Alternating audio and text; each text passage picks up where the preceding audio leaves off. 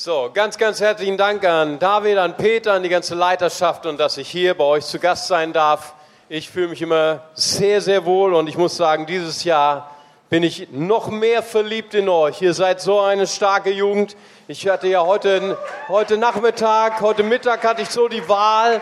Ich habe ja, David ist ja so lieb zu mir. Ihr habt wirklich den allerliebsten Jugendpastor in ganz Deutschland.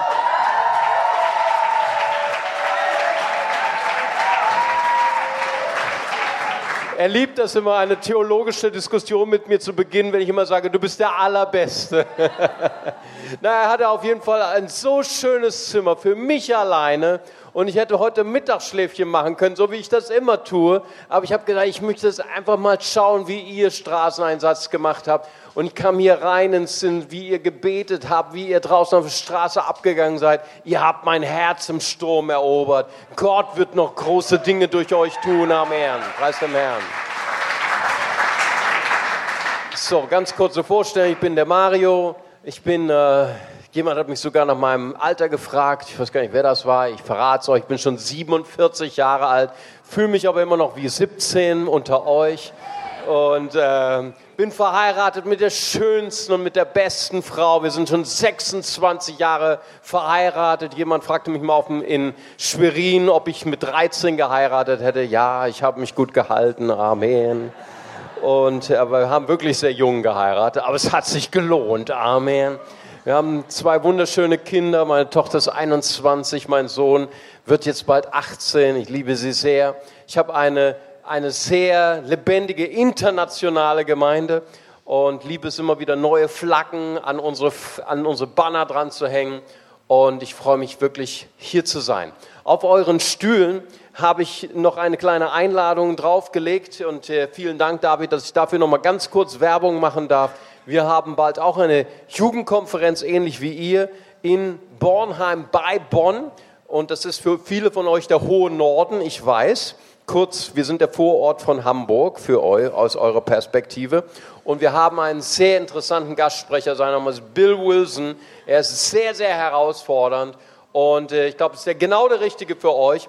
Und er wird da sein vom 31. März bis zum 1. April. Nimm das doch einfach mal mit, bete darüber, ob das etwas ist, was, wo Gott dich segnen wird und zu dir sprechen wird. Und ich glaube, du wirst sehr, sehr gesegnet sein.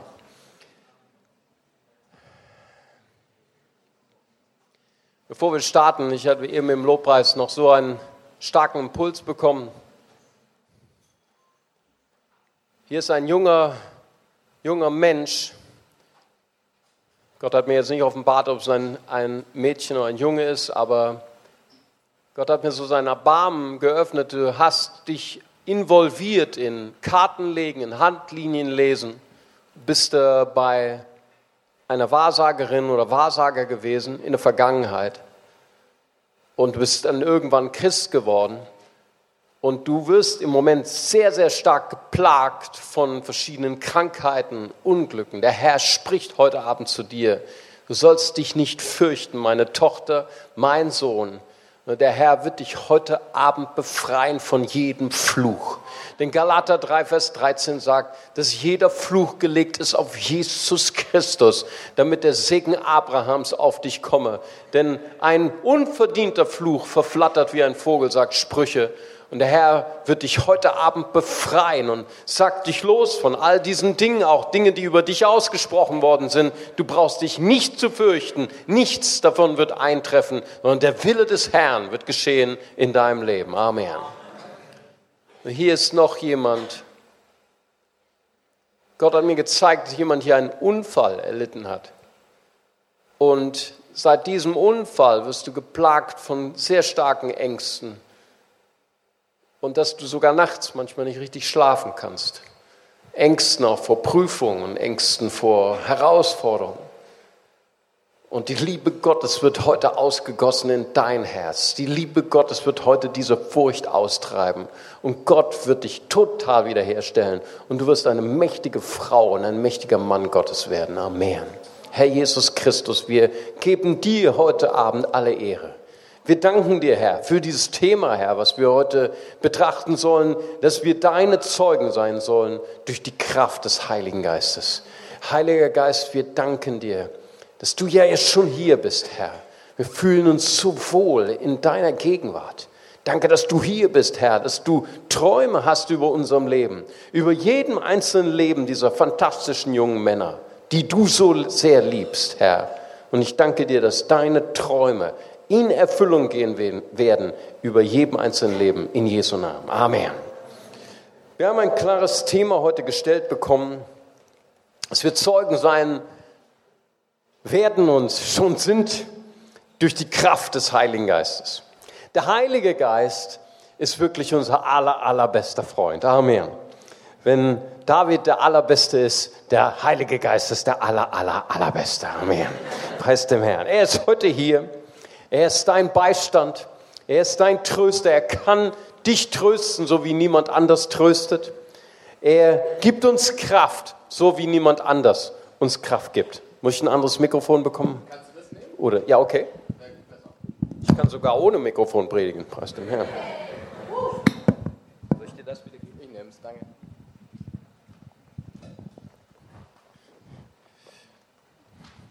So, und ich möchte euch heute Abend den allergrößten Missionar vorstellen, nämlich Gott selbst. Gott selbst ist der aller, allergrößte Missionar.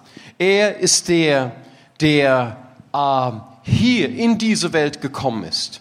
Jesus Christus, er nahm Menschengestalt an, damit wir Gott verstehen können. Und er war der, der Gott sichtbar gemacht hat. Ähm, ein großer Theologe äh, hat einmal gesagt, dass nur Gott Gott erklären kann. Und deswegen musste Gott Mensch werden in Jesus Christus. Ich möchte mit euch einen Brief des Neuen Testaments aufschlagen. Wir finden ihn im Philipper 2 und ich lese ab dem Vers 5. Philipper 2, Vers 5. Und da heißt es hier, die Ermutigung des Heiligen Geistes an dich heute Abend. Habt diese Gesinnung in euch, die auch in Christus Jesus war, der in Gestalt Gottes war und es nicht für einen Raub hielt, Gott gleich zu sein. Aber er machte sich selbst zu nichts und nahm Knechtsgestalt an, indem er den Menschen gleich geworden ist. Und der Gestalt nach wie ein Mensch befunden. Erniedrigte er sich selbst und wurde gehorsam bis zum Tod. Ja, zum Tod am Kreuz. Darum hat Gott ihn auch hoch erhoben und ihm den Namen verliehen, der über jeden Namen ist. Damit in dem Namen Jesu jedes Knie sich beuge, der himmlischen und irdischen und unterirdischen, und jede Zunge bekenne, dass Jesus Christus Herr ist zur Ehre Gottes des Vaters. Wow, das ist jetzt eine richtige Offenbarung. Ich kann euch sehen. Oh, cool. Ihr seid wunderschön. Preis dem Herrn. Jesus Christus, er ist der allergrößte Missionar von uns allen. Er wurde Mensch.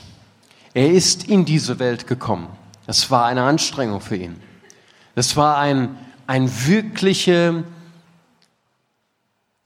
Weg des Schmerzes. Ihr könnt euch nicht mehr daran erinnern. Aber wenn ihr mal Vater und Mutter seid, sind vielleicht auch schon einige hier unter uns, dann werdet ihr sehen, wie anstrengend es ist, Mensch zu sein. Meine Güte, was haben Babys es schwer zu verdauen? Ich, ich habe meine Kinder, habe ich immer auf der Schulter getragen und haben geweint. Es hatte verschiedenste differenzierte Gründe. Entweder sie haben verdaut oder sie hatten Hunger oder sie waren müde oder sie sind aufgewacht. Eine von diesen Gründen. Und wenn dann endlich der erlösende Pups kam, dann war ein paar Minuten Ruhe, aber nur ein paar Minuten. Es ist wirklich anstrengend, ein Mensch zu sein. Aber viel anstrengender ist es noch, Teenager zu sein. Daran kann ich mich noch ein bisschen erinnern, erinnern, was es, wie anstrengend es war, Teenager zu sein, dauernd zu denken, was die anderen denken und ich denke, was die anderen denken und die denken wieder, die anderen denken, was die denken über mich und so weiter. Wow, bin ich froh, dass ich kein Teenager mehr bin. Und dann sagen die Alten zu mir, warte erst, wenn du alt wirst, dann wird es erst wirklich schlimm. Jesus Christus, er nahm diese ganzen Beschwerden auf aus Liebe zu uns. Und das war ja nicht das Einzige. Jesus Christus hat ein klares Ziel vor Augen. Er wurde gehorsam bis zum Kreuz. Das war seine Berufung. Viele von uns denken, wenn wir Christen sind, unsere Berufung ist, reich, happy, glücklich zu werden, ein Weg auf Rosen. Unser Weg ist, zu leiden für Christus. Vielleicht predigen wir das immer weniger in Deutschland, vielleicht ist das falsch. Ich habe jetzt bei mir im Taufkurs habe ich drei konvertierte Muslime gehabt. Zwei kamen aus Persien, einer kam aus Aserbaidschan. Der da aus Aserbaidschan kommt, der heißt Ismael. Wie ist Ismael zu Jesus gekommen? Ich sag's dir, Ismael kam zu Jesus durch Mohammed. Mohammed haben wir nämlich im Sommer getauft. Preis dem Herrn. Und ich habe zu Mohammed gesagt, Mohammed, ich weiß, wie ihr Perser das macht. Wenn ihr dann getauft seid, dann wollt ihr euch unbedingt so einen anderen Namen nehmen. So langweilige Namen wie Samuel oder David oder so weiter. Hey, ich sag dir, bleib Mohammed. Geh nachts durch die Straßen von Bonn. Das habe ich ihm aber erklärt. Keine Sorge, es war nur ein Spaß. Geh nachts durch die Straßen von Bonn mit einer Sprühdose und sprüh an die Wände. Mohammed loves Jesus. Das ist doch cool, oder? Auf jeden Fall, Mohammed hat die Botschaft verstanden. Er, ist, er hat keine Sprühdosen gekauft, sondern er hat Ismail eingeladen zu Jesus. Und dann war Ismail bei mir im Taufkurs. Und immer wenn er den Taufkurs verlassen hat, dann hat er geweint. Ich habe gesagt, Ismael, warum weinst du? Er sagt, es ist so schön bei euch. Es ist so viel Liebe hier. Ich habe noch nie so viel Liebe erfahren. Mein Vater ist gestorben, als ich sieben war. Meine Mutter hat mich verlassen, als, wir, als ich acht war. Ich habe Islam immer nur als Gewalt erlebt. Und wenn ich jetzt zurückgehe zum Asylantenheim, die wissen schon, wo ich sonntags hingehe. Das sind ganz viele arabische Muslime, die wissen, dass ich in die Kirche gehe und die würgen mich immer samstags und sagen, du bist Muslim, du darfst nicht zur Kirche gehen. Was willst du ihm sagen? Willst du ihm sagen, jetzt wo du zu Jesus kommst, wirst du keine Probleme mehr haben? Nein. Ich habe für ihn gebetet. Ich habe mitgeweint. Ich habe gesagt, Gott, gib Ismael Kraft. Das heißt, auch wenn er verfolgt wird um deines Namens. In Deutschland übrigens, in Deutschland. Das ist Starkes. Das, ist, das sind unsere Gebete. Das sind vielleicht auch die Gebete, die die ersten Christen gebetet haben. Sie wussten nicht, ob sie sich am nächsten Sonntag wieder getroffen haben oder ob sie in irgendeinem Löwen vorgeworfen worden sind, da in Rom. Jesus Christus, er kam hier als Mensch. Hey, das begeistert mich. Jesus kam nicht als Batman oder Superman oder Rächer der Entrechteten. Er kam als ein ganz normaler Mensch in Schwachheit. Das ist Gottes Prinzip. Und du heute hier bist und sagst, ich fühle mich schwach, ich fühle mich ein Verlier, als Verlierer, als Versager, ich bin nur so ein dritte oder vierte Klasse Christ, willkommen im Club. Amen. Weißt du, dass Gott die Schwachen liebt? Das ist übrigens unsere Jahreslosung für das nächste Jahr 2012. Gottes Kraft wird in den Schwachen mächtig. Wow. Gott hat etwas für Schwache übrig. Gott liebt es, Schwache zu gebrauchen und in Schwachheit sich offenbar zu machen. Jesus, er kam nicht mit einem übernatürlichen Blitz oder übernatürlichen Vision. Er kam in der Sprache, in der wir es verstehen, als ein schwacher Mensch.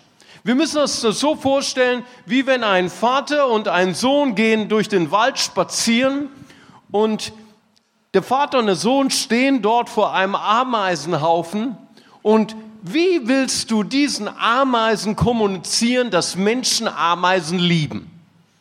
Bestimmt nicht, indem du drinnen rumtrampelst. Dann werden sie das nicht erkennen. Dann werden sie eher beißen. Sondern eigentlich, also sagt mir nicht, dass Ameisen keine Sprache sprechen. Ich mache, ich habe ja jetzt ein neues Hobby. Ich mache jetzt freundliche YouTube-Videos für Muslime und erkläre ihnen die Bibel. Und ich habe noch einen anderen Streifen, eine andere Folge, Widersprüche der Bibel. Da gibt es jetzt so einen muslimischen Gelehrten, also der heißt Dr. Zakir Naik, der hat Sprüche 6, Vers 7, die äh, Ameise ähm, hat keinen Führer. Also geh hin, du Fauler zur Ameise und die Ameise hat keinen Führer. Und dann hat er gesagt, die Bibel ist das unwissenschaftlichste Buch überhaupt. Alle wissen doch, dass die Ameisen eine Ameisenkönigin haben.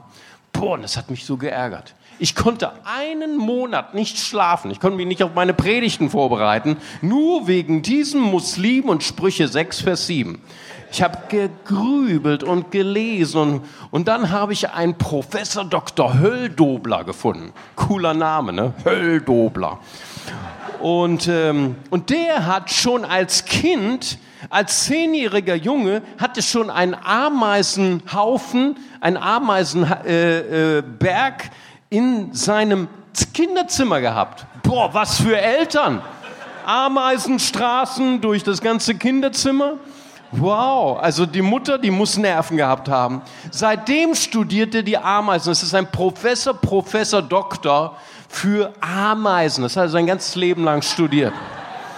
Wow, und weißt du, was ich gefunden habe bei ihm? Also der doziert in Amerika, der doziert in Deutschland über Ameisen. Er sagt, die Ameisen sind ein Superorganismus. Die haben ein kollektives Bewusstsein. Die können sogar Flöße bauen und ihre Ameisenkönigin über einen Fluss hinüber flößen. Es ist total fantastisch. Oder wenn irgendwie ihr Ameisenbau abbrennt oder überschwemmt wird, dann schwärmen die Ameisenboten aus und demokratisch wird dann abgestimmt durch bestimmte Sensoren und äh, chemische Prozesse wie ein kollektives Bewusstsein, wo sie dann hingehen. So wie wenn alle gemeinsam denken. Hat mich ein bisschen erinnert an 1. Korinther 12. Und dann habe ich gedacht, wow, Professor Dr. Hölldobler hat Sprüche 6, Vers 7 gerettet. Amen. Das heißt, die Ameisen haben tatsächlich niemanden, das hat er sogar wortwörtlich geschrieben, niemanden, der Befehle gibt, sondern sie haben ein kollektives Bewusstsein. Das heißt also, wie kann man einer Ameise erklären, dass vielleicht ein Mensch sie liebt, indem man selber eine Transformation macht, indem man selber zur Ameise wird und er und bereit ist, unter ihnen zu leben und ihnen zu erklären, wie Menschen denken, wie Menschen fühlen. Genau das hat Gott gemacht. Gott hat irgendwann, es steht jetzt nicht in der Bibel und Peter möge das prüfen, ob das auch so richtig ist, irgendwann kam der Tag im Himmel, wo Gott Vater seinen Sohn fragt, du hör mal zu, in diesem gigantischen Universum, ganz, ganz weit weg ist eine unbedeutende Milchstraße und dort ganz, ganz weit entfernt in der Ecke ist so ein ganz kleines Sonnensystem mit neun Planeten. Einer davon ist völlig unbedeutend, heißt Erde. Und dort leben so ein paar Staubkörner genannt Menschen. Bist du bereit, alle deine Pläne hinzulegen und Mensch zu werden und ihnen zu erklären, wer ich bin. Irgendwann gab es so einen Tag in dem Leben von Jesus. Und ich glaube, Jesus hatte mächtige Pläne. Ich weiß nicht, wie das so ist. Karriere Gott, was man da so macht. Universen erschaffen durch ein Wort. Werde. Boom. Engelwelten erschaffen wow, das ist wie Star Wars. Ich meine, das ist doch interessant. Aber Mensch werden. Verstehst du? Ich feiere immer lieber Weihnachten. Ich verstehe, was Jesus wirklich getan hat. Und je mehr ich mit, mit, mit Muslimen spreche, aber über 25.000 Klicks jetzt seit einem Jahr. Ich habe über hunderte von Anschreiben von Muslimen. Die können einfach nicht verstehen, dass Gott Mensch geworden ist.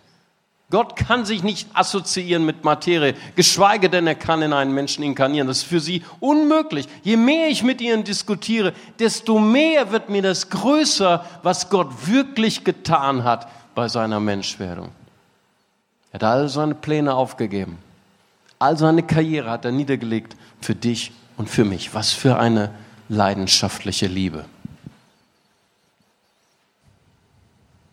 Johannes drückt es folgendermaßen aus in Johannes 1, Vers 14. Das Wort wurde Fleisch und wohnte unter uns und wir haben seine Herrlichkeit angeschaut, eine Herrlichkeit als des Eingeborenen vom Vater, voller Gnade und Wahrheit.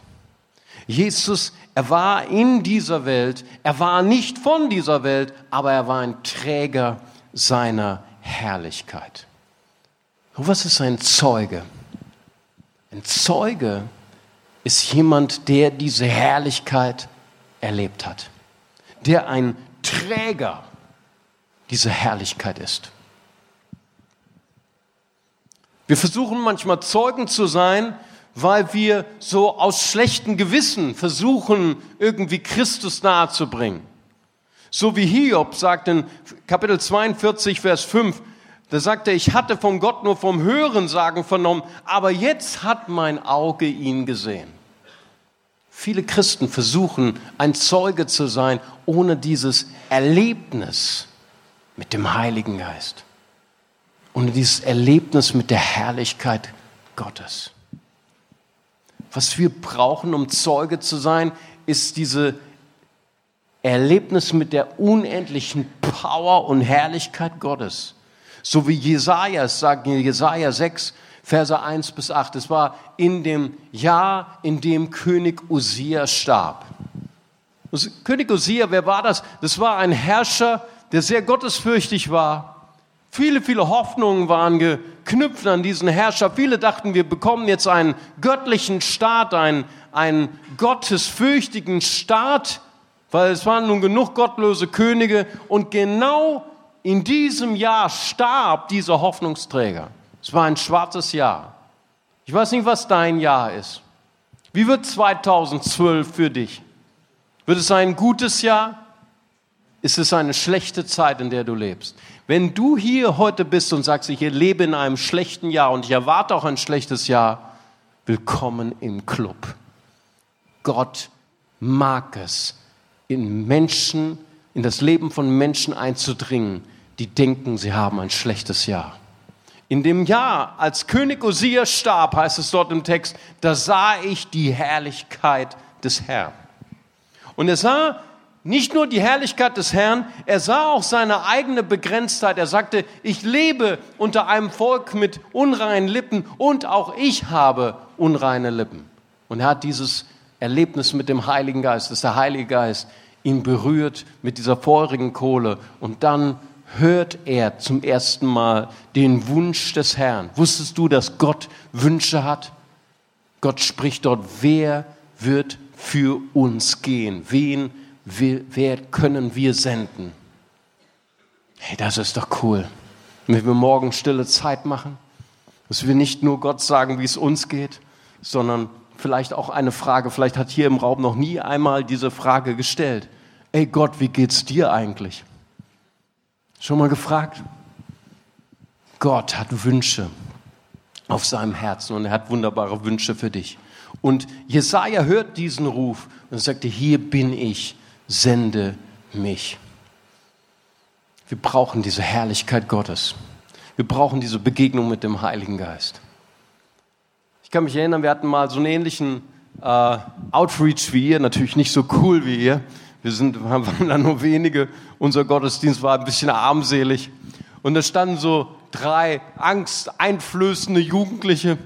Und es sah so aus, wow, wenn man sich ihnen nähert, dann kriegst du wirklich eine gefangen. Ich suche das nicht immer wirklich. Aber der Herr sprach zu mir, geh zu ihnen hin und erzähl ihnen von mir. Ich sage, okay, Herr, ich bin bereit zu sterben. Ich bin dann zu diesen drei coolen Typen hin und die haben mir alles Mögliche erzählt. Ich habe auch gewusst, dass die mich echt äh, verarschen.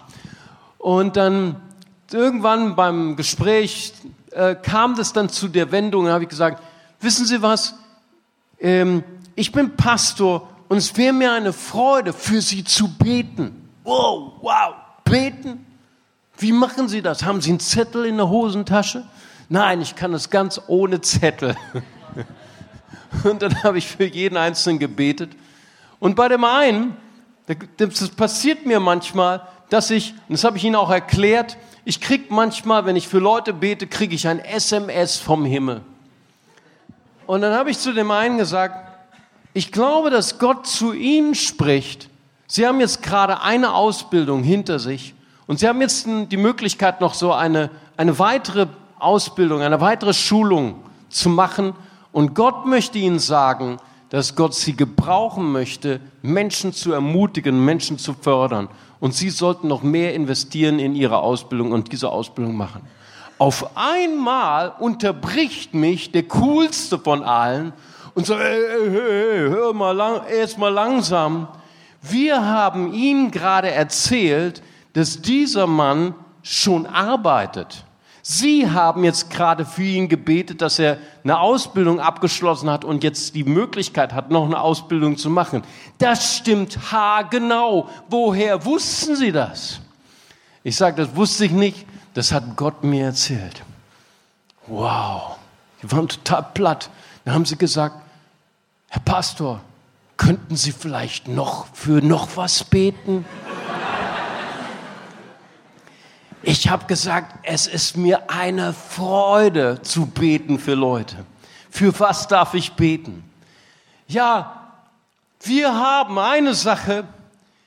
Wir sind davon überzeugt, dass Gott uns niemals dafür vergeben wird oder das vergeben wird und dass wir dafür bestimmt in die Hölle gehen.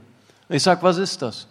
Ich sagte, wir, wenn wir durch die Stadt ziehen und die Stadt so aufmischen, äh, äh, dann lieben wir es, über Behinderte abzulästern.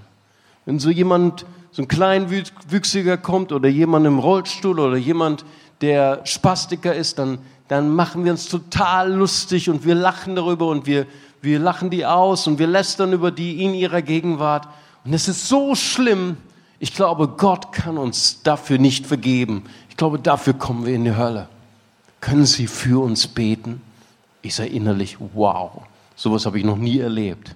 So Leute, wo ich eigentlich dachte, ich würde mir einer einfangen, tun auf einmal Buße für ihre Sünden mitten auf der Straße, vor dem Bahnhof. Das finde ich aber wirklich cool. Und dann habe ich ihnen erstmal erklärt, wer Jesus Christus ist, was er getan hat für uns am Kreuz, wie man Buße tut. Und dann habe ich gesagt, möchten Sie das tun? Sie sagen, ja zwei von ihnen. Der eine war Muslim, der war noch nicht so weit. Und dann haben zwei, zwei Leute haben dort am Bahnhof ihr Leben Jesus Christus gegeben. Amen. Preis dem Herrn. Es ist einfach, wenn wir in Verbindung sind, wenn wir in Verbindung sind mit der Herrlichkeit Gottes, dann geschehen einfach Dinge, die kannst du nicht machen, die tut der Heilige Geist durch uns. Amen. Wir brauchen diese Mentalität von Jesaja. Vielleicht sagst du, heute ist, dieses Jahr ist ein schlechtes Jahr für mich gewesen. Dann, dann möchte ich dich ermutigen, heute in diesem schlechten Jahr, in deiner schlechten Zeit, die Herrlichkeit des Herrn zu erleben. Und Gott wird dein Leben verändern und zum Segen setzen, auch für andere. Und Menschen brauchen die Antworten von Gott. Sie brauchen nicht deine Antworten. Sie brauchen auch nicht meine Antworten. Sie brauchen dieses Reden vom, von Gott. Ich kann mich gut erinnern, vor zwei Jahren, ich hatte ähm, auch Weihnachtsferien, so wie jetzt.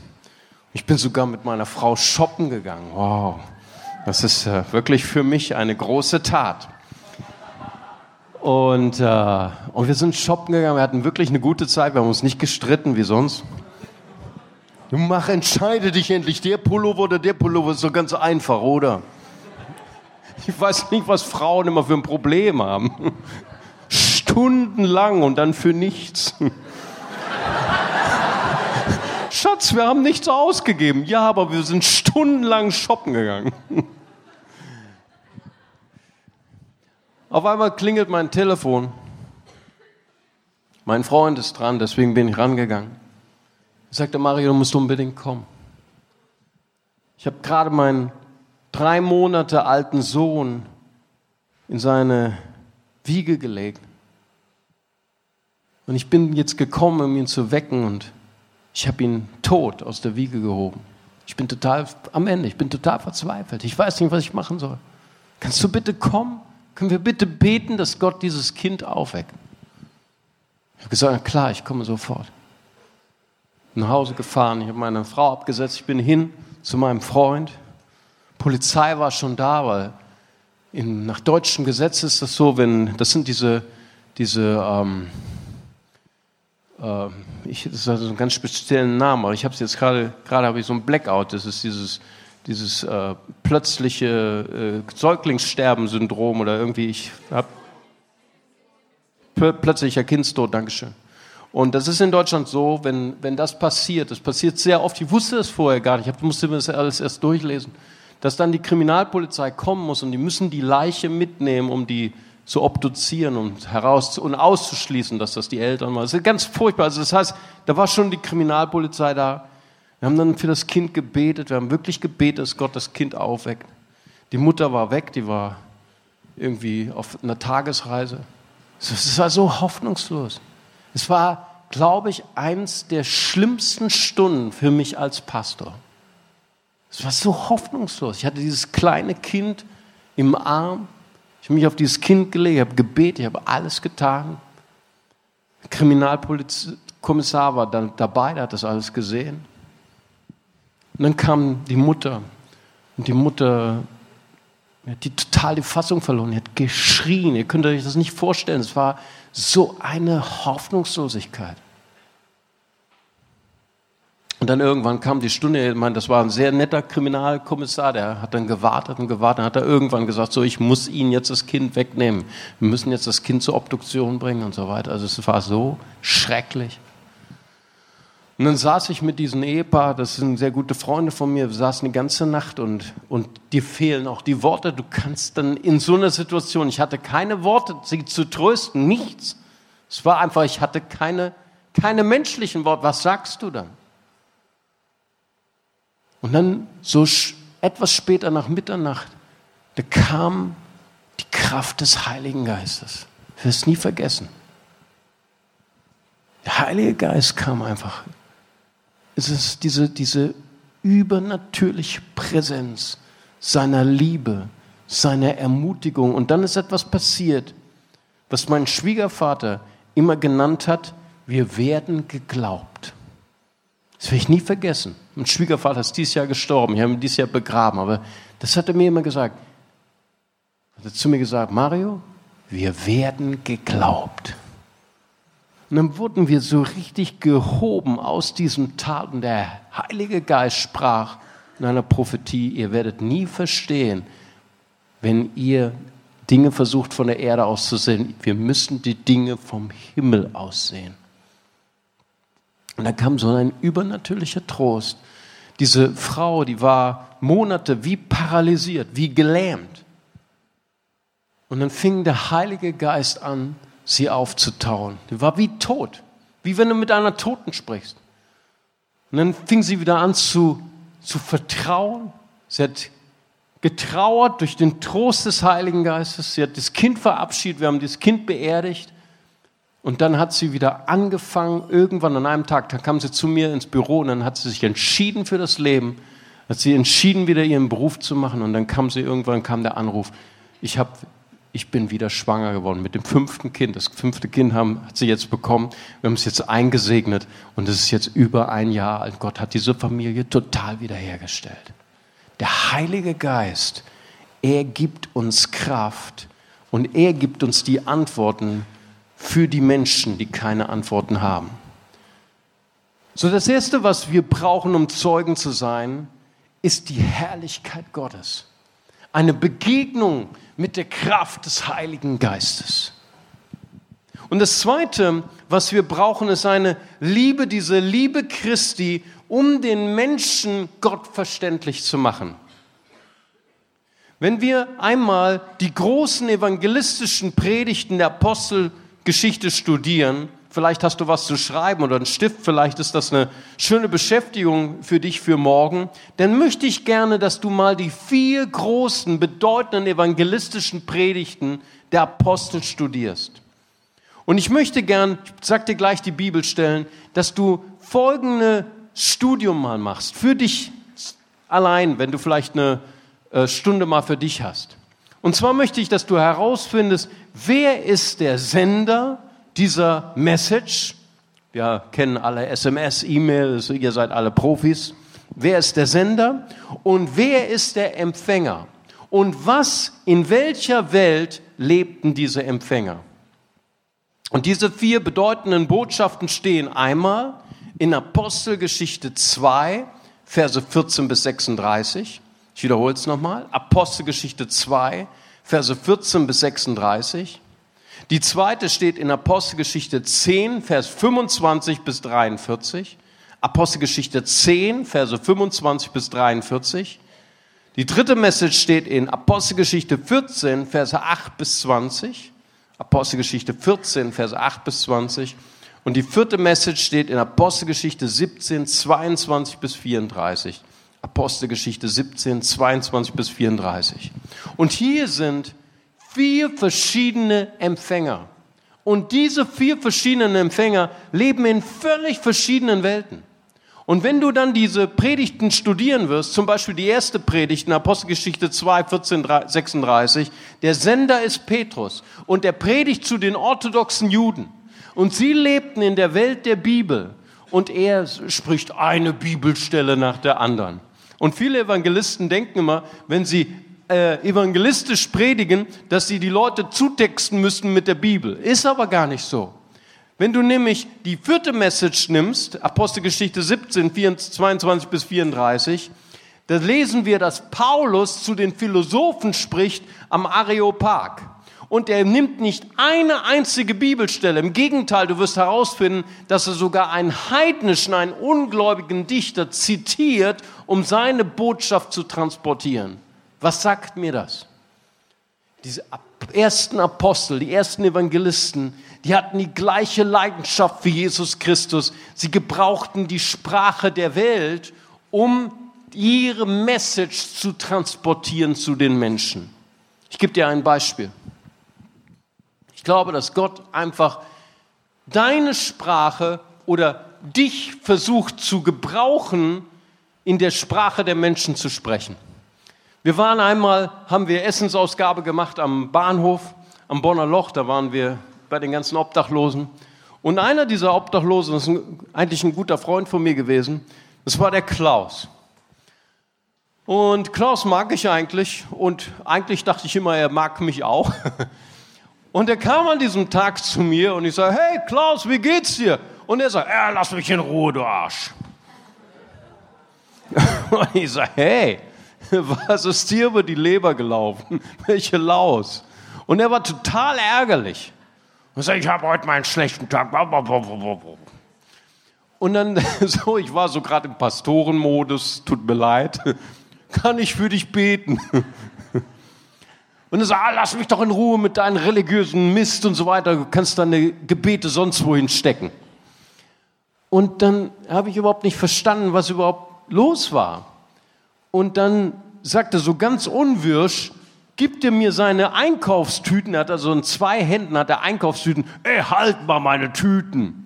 Und dann habe ich seine Tüten gehalten und dann habe ich gesehen, dass er seine Hosen hochgezogen hat. Und dann war ich total identifiziert. Und ich habe ihn gefragt, wieso ziehst du deine Hosen hoch? Weil ich hasse es, Hosen hochzuziehen. Also mein Sohn, der läuft immer mit Hosen rum, die hängen hier. Ich könnte so nicht laufen. Es wäre mir ein Übel. Ich muss immer meine Hosen total fest am Leib haben. Und er sagte, ah, mir ist heute, ich bin heute übernachtet beim Bahnhof und dann haben sie mir meinen Gürtel ge geklaut und jetzt muss ich mit zwei Tüten in zwei Händen laufen und dauernd rutscht mir die Hose und ich habe einen ganz schrecklichen Scheißtag hinter mir. Und ich war total identifiziert, weil ich hasse es, wenn meine Hosen rutschen. Ich trage immer nur Gürtel, immer nur. Ich kann meinen Sohn nicht verstehen, wie man so leben kann. Und dann habe ich gesagt, okay Klaus, ich habe total verstanden, ich verstehe auf einmal, warum du so ärgerlich bist. Hier, setz dich auf den Stuhl, ich gehe sofort hier zu Kaufhof, ich hol dir einen Gürtel und dann äh, ähm, warte hier auf mich. Bin sofort zu Kaufhof gesprintet, hab ihm Gürtel geholt in Überlänge, weil er sah ein bisschen anders aus als ich. Und äh, bin zurückgekommen mit dem Gürtel, hab ihm den Gürtel eingefädelt und so weiter. Dann haben wir den Gürtel zugemacht und sagen, so Klaus, und dann wünsche ich dir noch einen schönen Abend. Und dann ist Klaus zu mir gekommen, hat meine Hand gegriffen und hat gesagt, hey, warte, und jetzt kannst du für mich beten.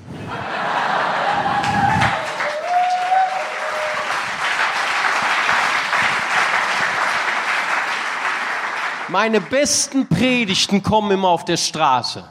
Meine allerbesten Predigten kommen oft durch Obdachlose. Weißt du, ich verstehe, wie Gott tickt. Ich verstehe, wie Gott versucht, uns zu erreichen. Gott hat sich diese Anstrengung gemacht, Mensch zu werden. Er hat versucht, uns zu verstehen. Weißt du, ich hatte mal, ähm, hatte mal eine Hochzeit in Dessau. Und da habe ich mit meinem guten Freund Henry Martin, der ist Pastor in Halle, und dann haben wir zusammen als zwei Pastoren ein Paar getraut, okay? Und ich hatte Henry Martin schon lange nicht mehr, wir hatten mal eine Evangelisation bei ihm gemacht, ich in den, in den 90ern und das war schon x Jahre danach. Und ich habe ihn lange nicht mehr gesehen. Und dann treffe ich ihn und ich bin fast vom Schlag getroffen und fall fast um in Ohnmacht. Und Henry Martin hatte eine Matte, der hatte so Haare bis über die Schulter mit Locken. Wow! Ich sag, Henry, was ist mit dir passiert? Mich hätten sie schon längst gefeuert in meiner Gemeinde. Da sagt Henry zu mir, ey, ich bin jetzt gerade 40 geworden. Und mit 40 muss man noch mal was Verrücktes machen. Und deswegen habe ich mir lange Haare wachsen lassen. Und ich bin die ganze Zeit von Dessau nach Hause gefahren und ich habe nur einen Gedanken gehabt. Ich bin 39. Ich habe gedacht, hey, lange Haare, das ist bei mir schrecklich. Habe ich schon mal versucht. Bei mir wird das alles nicht nur lockig, es wird eine Katastrophe. Ich habe die ganze Zeit nachgedacht, hey, was kann ich machen? Und in dieser Zeit hatten wir einen Pastor für den ganzen Kinder-Jugendbereich. Kinder und Jugend, das hat er alles gemacht. Und ich hatte noch so einen Wunsch, ich hatte so einen Wunsch im Herzen, das war vom Heiligen Geist, ich wusste, dass es vom Heiligen Geist war, wir sollten noch einen Vollzeitler einstellen, für, nur für den, für den Kinderbereich und der andere dann für den Jugendbereich. Und ich bin zu meinem Kassierer gegangen und ich habe gesagt, hey, ich habe das so auf dem Herzen, ich glaube, das ist vom Heiligen Geist, dass wir noch einen Vollzeitler einstellen.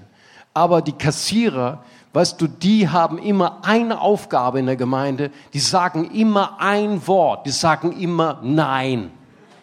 Sagen immer Nein, egal was du sie fragst. Kannst auch fragen, wie viel Uhr ist es? Nein.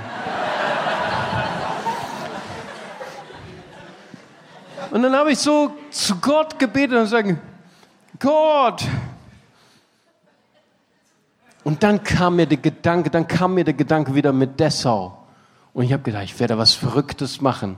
Das hat noch nie ein Pastor gemacht. Ich werde mein Gehalt reduzieren. Ich werde nachts arbeiten gehen. Und ich habe mir einen Job gesucht bei UPS und habe nachts in der Nachtschicht, Freitag und Sonntagnacht, habe ich Flugzeuge beladen. Und dann bin ich zu meinem Kassierer nochmal gegangen und habe gesagt, hey, ich werde mein Gehalt jetzt reduzieren, ich werde noch zusätzlich arbeiten. Und dann hat er tatsächlich Ja gesagt. Preis dem Herrn. Und dann bin ich nachts, ähm, zu UPS, dort am Köln-Bonner Flughafen. Und ich kann dir sagen, das war eine völlig andere Welt. Das war wie so ein modernes Sklavenhaus. Das war so hart. Die Leute, wie die drauf waren, das waren ganz harte Leute. Meine Chefs alle türkisch. I Akshamla, I Günler, habe ich alles gelernt. Das war dann da meine internationale Gemeinde. Neben mir ich war am Band 15, das war Israel-Schweiz. Du musst dir das vorstellen, wenn die Flugzeuge landen und die ganzen Pakete auf den Fließband kommen, dann musst du mit Adleraugen genau definieren, welche Postleitzahl das ist. Du musst das erkennen, du musst es scannen und dann diese Kisten, die zum Teil schwerer sind als du selbst, hochheben und dann in den Container und schlägst dir all mögliche Birne, Arme, alles auf und so weiter. Es ist ein so knallharter Job. Neben mir ein paar Stellen weiter, so eine kleine Frau, so eine kleine Frau, die hat folgenden Tagesablauf. Die war nicht nur am Wochenende da, die war von Montags bis Freitags da. Nachtschicht. Von elf bis morgens um drei, vier Uhr. Weißt du, wie deren Tagesablauf war? Wenn die morgens drei, vier Uhr nach Hause, dann hat sich zwei Stunden hingelegt. Morgens um sieben aufgestanden, halb sieben hat ihre Kinder fertig gemacht für die Schule, hat sich nochmal hingelegt, ein paar Stunden geschlafen, mittags aufgestanden, Mittagessen für die Kinder, der drei Kinder, ihr Mann hat sie verlassen dann hat sie Hausaufgaben gemacht, Wohnung fertig gemacht und dann ist sie nachts um elf zu UPS. Solche Leute, da kannst du nicht kommen und sagen, kennst du Jesus? Die hätten dir was anderes erzählt. Ich die ganze Zeit gebetet, Gott, wie kann ich diese Leute erreichen? Und dann hat der Herr zu mir gesprochen, Epheser, achte den anderen höher als dich selbst. Achte den anderen höher als dich selbst. Gott spricht durch sein Wort. Dann bin ich hin, immer eine Viertelstunde vor Dienstbeginn, als noch keiner da war. Und dann gibt es dann so, so Tüten, wo wir haben nicht nur Pakete äh, ver, verfrachtet, sondern auch Briefe. Dann habe ich denen ihre Tüten aufgehängt und die Arbeitsplätze vorbereitet. Und dann kamen sie immer, ey, wer hat meinen Arbeitsplatz vorbereitet? Ich habe natürlich nichts gesagt und dann sind sie irgendwann doch drauf gekommen. Und dann habe ich etwas gehabt bei UPS, das habe ich noch nie gehabt in meiner Gemeinde. Das haben mir meine Ältesten noch nie gegeben, aber ich habe es bei UPS gehabt. Ich hatte zum ersten Mal in meinem Leben Zigarettenpause. Wow, das habe ich als Pastor noch nie gehabt. meine Ältesten mir noch nie erlaubt. Und dann sind die immer zu mir hin und sagen, hey, geh doch jetzt in eine Zigarettenpause. Und dann habe ich gesagt, nee, brauche ich nicht. Kann ich Steine haben? Klar, gebe ich dir gerne. Und dann war ich, in drei Monaten war ich ihr UPS-Pastor. Und dann nachts um drei am Parkplatz haben sie mir angefangen, ihre Geschichten zu erzählen. Probleme mit der Freundin, Probleme mit der Frau und so weiter. Und ein halbes Jahr später, als ich da aufgehört habe, klingt das Telefon bei mir, italienischer Kollege Marcello, und sagt er, hey, du bist doch so ein spezieller Pastor, oder?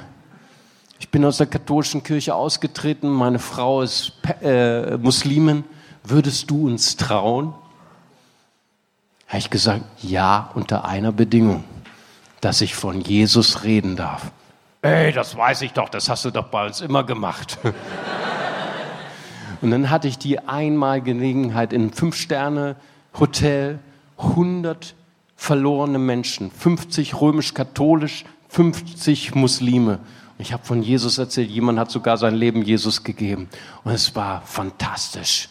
Wir haben, und das geschieht, wenn wir anfangen, hineinzukommen auf den Level, wo Menschen uns verstehen können. Ich möchte dich ermutigen heute Abend, das, was du hast, deine Geschichte, dein Lebenszeugnis, ist das Kostbarste, was du hast schon mal erlebt, wenn du über Evolution, Kreation diskutierst, kommt nur eine Diskussion. Passiert nicht viel. Ha? Mein Freund Helmut, der ist auch Evangelist, hat mir mal erzählt, dann sind sie in die Schule gegangen, hatten sich super gut vorbereitet auf äh, das Thema Kreation, Evolution, hatten total tolle Argumente, haben dann einen Vortrag gemacht in der Schule und dann kam ein Junge auf Helmut zu und hat, war total wütend hat gesagt, hey, ihr glaubt, dass Gott die Welt geschaffen hat, hey, die Evolution ist total wissenschaftlich bewiesen, haben sich gestritten. Und Helmut, der war super vorbereitet, hatte alle Argumente und hat ihn platt gemacht, wie eine Briefmarke. Und er war so wütend und ist dieser Junge weggegangen, 17 Jahre. Und während er wegging, sieht Helmut, dass er behindert ist, zieht sein Bein hinter sich her. Und in dem Moment spricht der Heilige Geist zu Helmut. Heute, Helmut, hast du eine Diskussion gewonnen, aber ein Herz hast du verloren. Ihr Lieben, wir sind nicht gekommen in diese Welt, um Diskussionen zu gewinnen, sondern um Herzen zu gewinnen. Amen.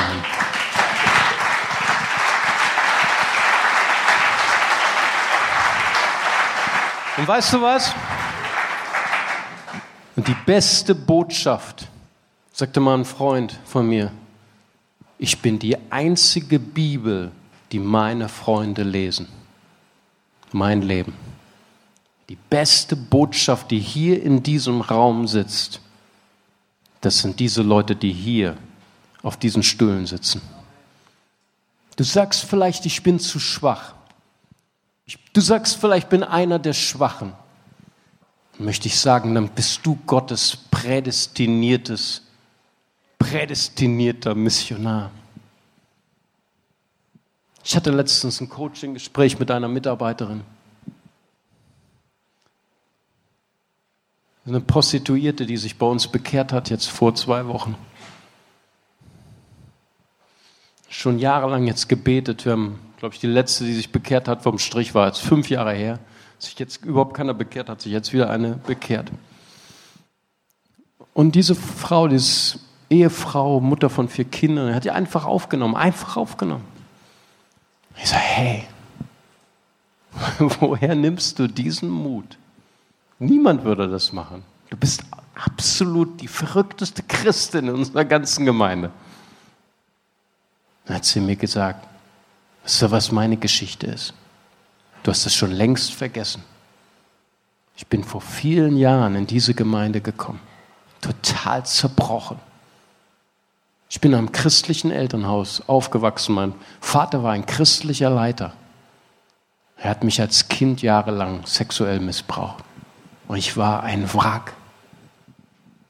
Ich habe nicht geglaubt, dass Gott mit mir irgendetwas beginnen könnte. Und ich kam zu dir und ich habe es total vergessen. Ich, ich kann mich selbst jetzt nicht mehr daran erinnern. Sie hat mir diese Geschichte erzählt. Und ich muss wohl, das hat sie mir jetzt erzählt, muss wohl mich im Namen der Pastoren, die ihre Kinder missbraucht haben, und leider, das ist der Fall, mich vor ihr niedergekniet und Buße getan. Und irgendetwas in ihr hat geklickt. Und ein Heilungsprozess hat begonnen. Und Gott hat sie total wiederhergestellt.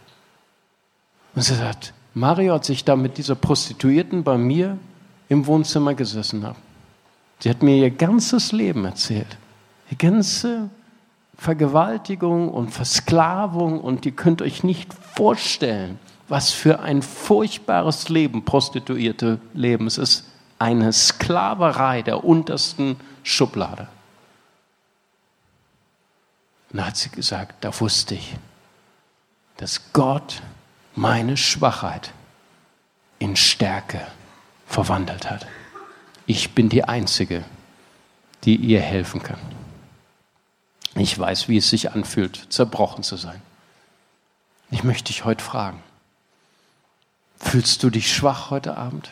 Fühlst du dich unzulänglich, für Gott zu gehen? Du bist genau die Richtige, der Richtige. Ich möchte gern, dass wir unsere Augen schließen. Und vielleicht kann das Lobpreisteam nach vorne kommen. Danke, Jesus.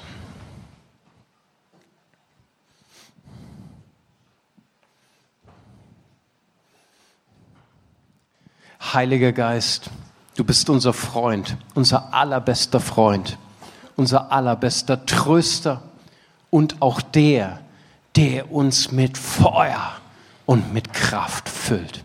Heute Abend. Ich danke dir dafür in Jesu Namen.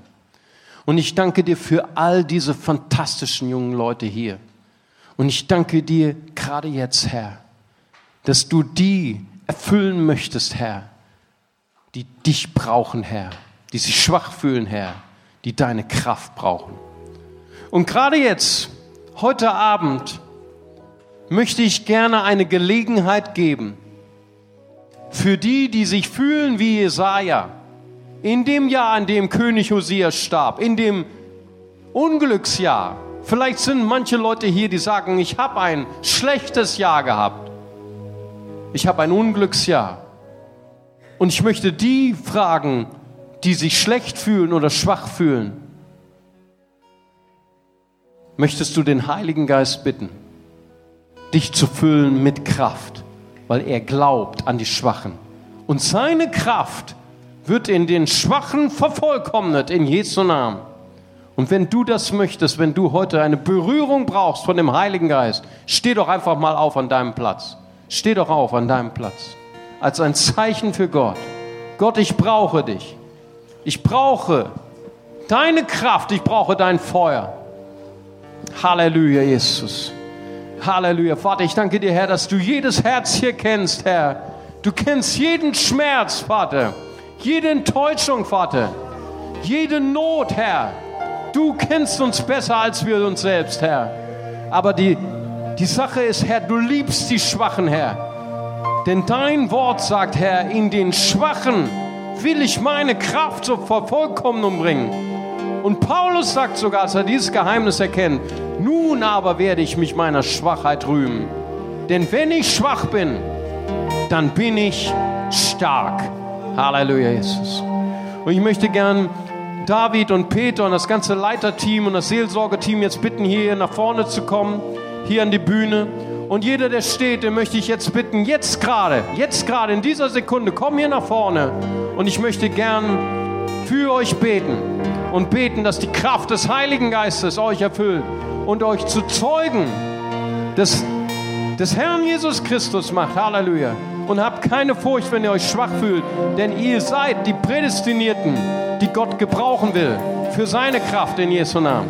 Halleluja, Jesus. Und vielleicht können hier die Leiter schon mal euch die Hände auflegen.